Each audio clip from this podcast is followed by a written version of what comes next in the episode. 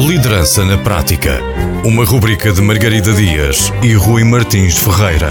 Um olhar sobre a capacidade de liderança e ideias que podem ajudar à criação de um bom líder em diferentes negócios. Liderança na Prática. Para ouvir na Rádio Antena Minho e em podcast em antenaminho.pt.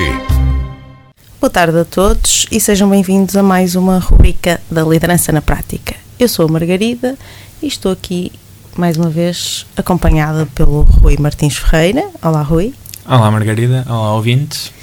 E hoje temos um convidado que é o Jorge Oliveira, mas não é o mesmo Jorge Oliveira do episódio anterior. É o Jorge Oliveira da Cius Life.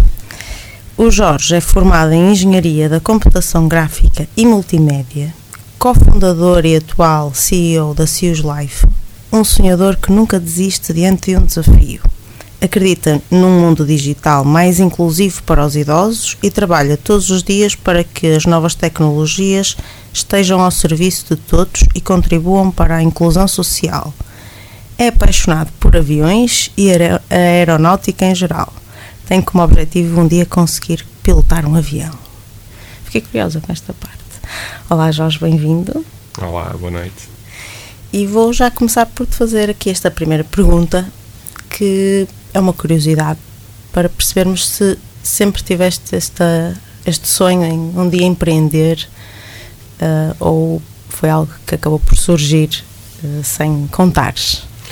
Sim, obrigado Margarida e antes de mais, eh, parabéns pela iniciativa e obrigado pelo convite. É, é um enorme gosto de poder, de poder estar cá e falar um bocadinho sobre, sobre este tema que nos diz tanto. Bom, se sempre pensei em, em empreender ou criar algo de.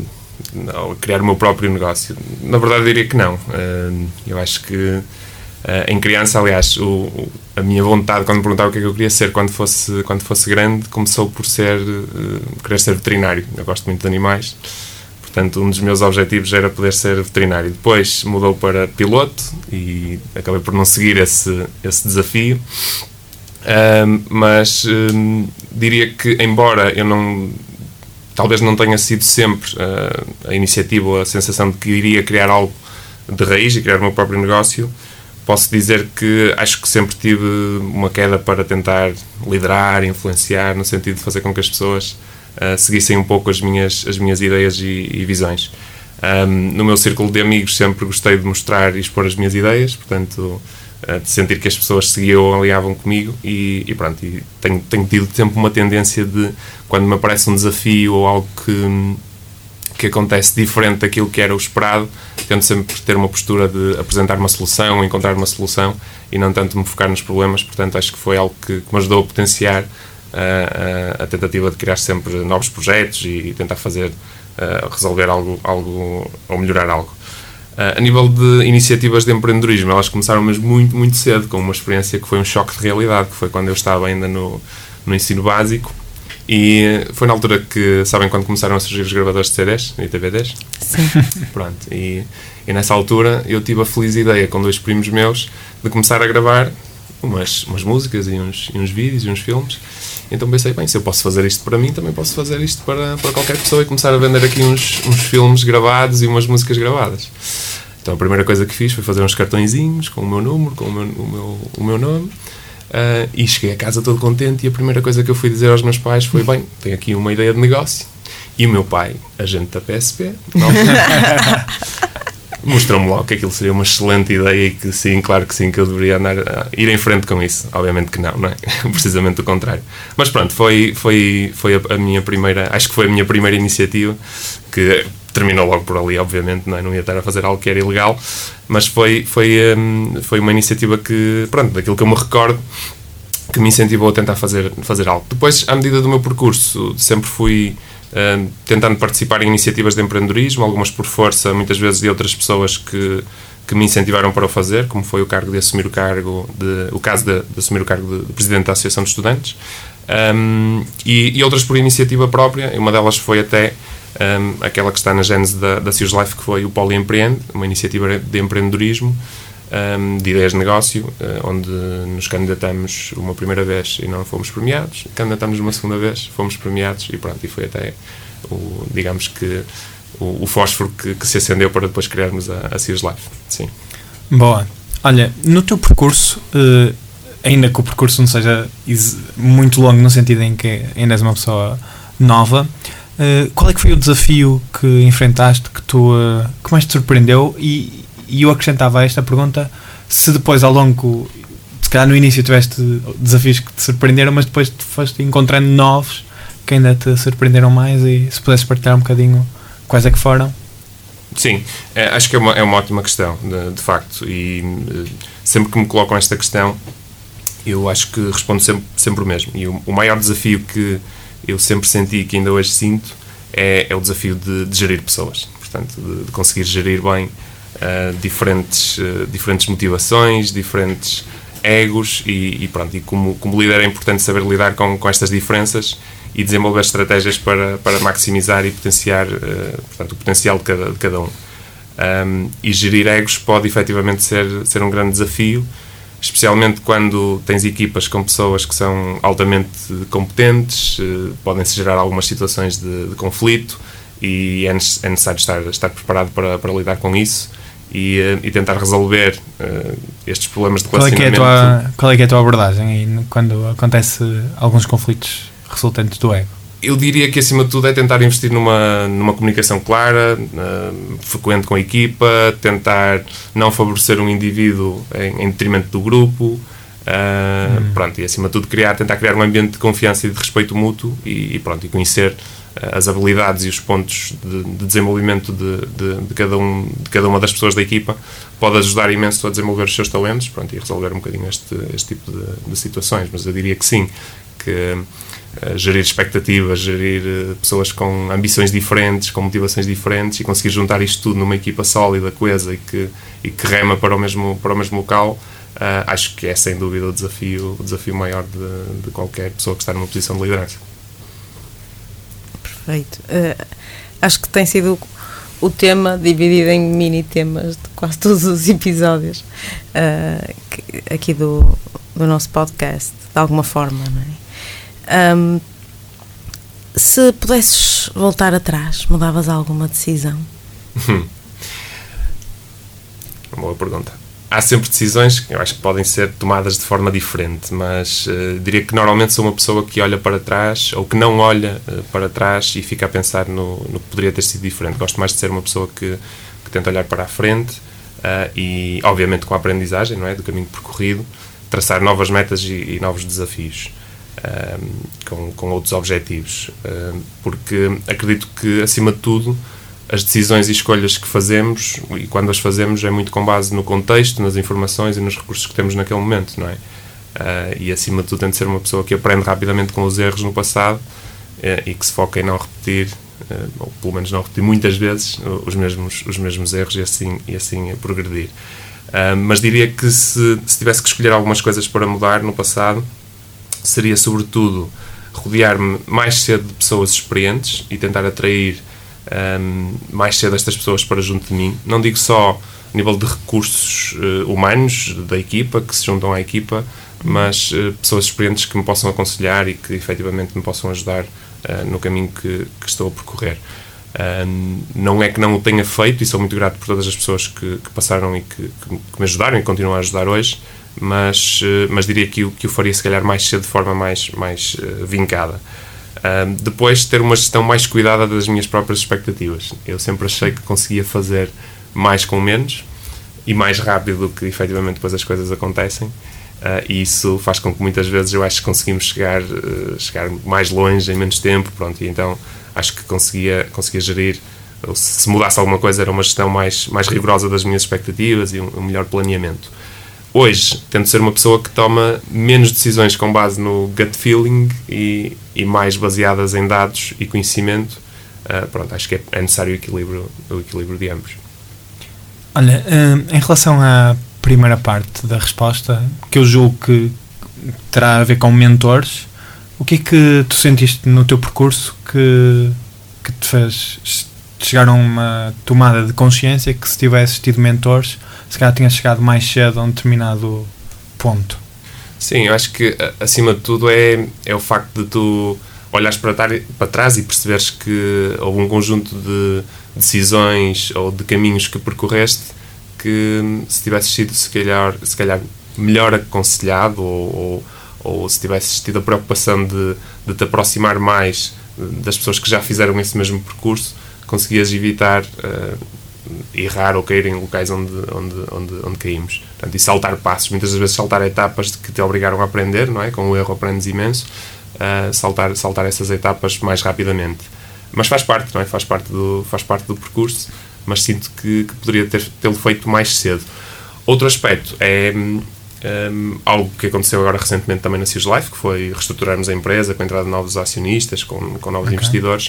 Uh, é algo que eu acho que poderia ter acontecido também numa fase anterior uh, e que nos, nos, seria a pólvora necessária para acelerarmos mais rápido o crescimento da, da empresa. Já agora, eu acredito que os nossos ouvintes possam estar curiosos, porque nós não explicamos bem o que é que a Sears Life oferece. Sim. Uh, se quiseres aqui explicar um bocadinho claro vosso trabalho. Bom, então, a Sears Life é uma, é uma empresa que, que, se foca no mercado do, portanto, do cuidado. Uh, é uma age tech company que liga aqui duas realidades: a população mais envelhecida e todos os serviços associados ao cuidado das pessoas mais idosas, do cuidado e da saúde das pessoas mais idosas, e, uh, e as novas tecnologias. Nós começamos por desenvolver uh, um sistema multiplataforma, super user-friendly para pessoas com baixa ou inexistente literacia digital conseguissem tirar proveito das novas tecnologias e assim sentirem-se uh, mais incluídos na nossa sociedade, um, quer sejam pessoas que estão em lares, centros de dia, residências séniores, foi muito o foco inicial, quer sejam instituições, quer sejam pessoas que, que estão hoje uh, com serviços de apoio domiciliário, que ainda vivem nas suas casas, e desenvolvemos então uma plataforma de fácil utilização que permite que se desenvolvam do ponto de vista psicossocial, onde conseguem com dois, três toques no ecrã comunicar com a família, partilhar conteúdos, onde conseguem ter acesso a conteúdos multimédia,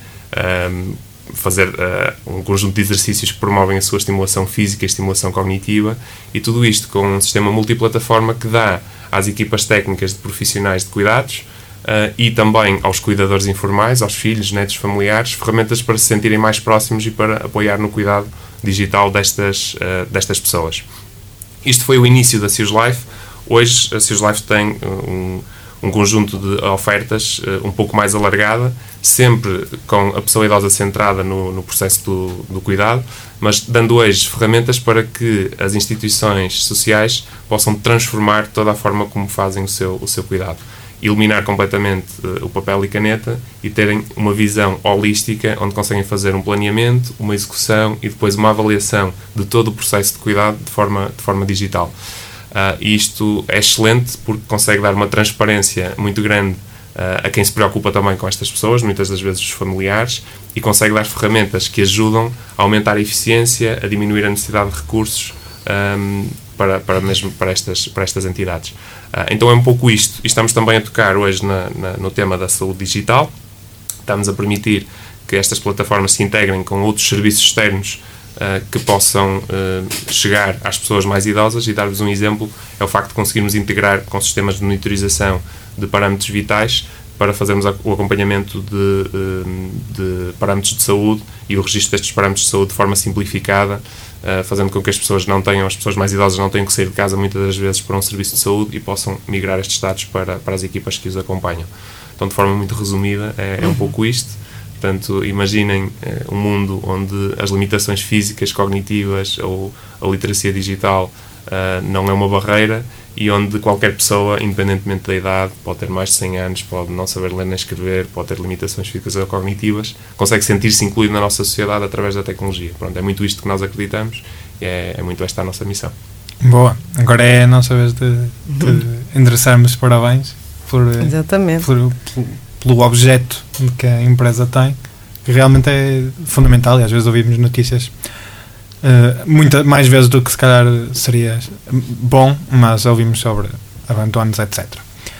Um, então, um, olha, até acho que foi o último uh, convidado, o tal o Jorge Oliveira, o teu homónimo, que hum, considerava, e não o único, mas que liderar é servir os outros e que exige espírito de sacrifício.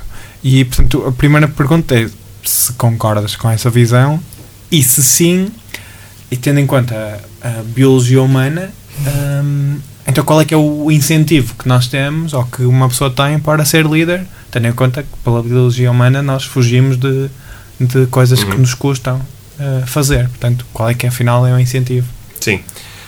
Bom, sem dúvida, eu concordo. Diria que diria que sim, que concordo. Uh, no entanto, acho que espírito de sacrifício, capacidade de estar atento e de servir os outros, uh, dedicação, empenho em prol de um bem comum, acho que são características de qualquer pessoa que tenha a ambição de ser bem-sucedida, uh, quer seja a nível pessoal, quer seja a nível profissional, e não apenas de um líder, ok? mas de facto acho que são características que reconheço necessárias também, também num líder.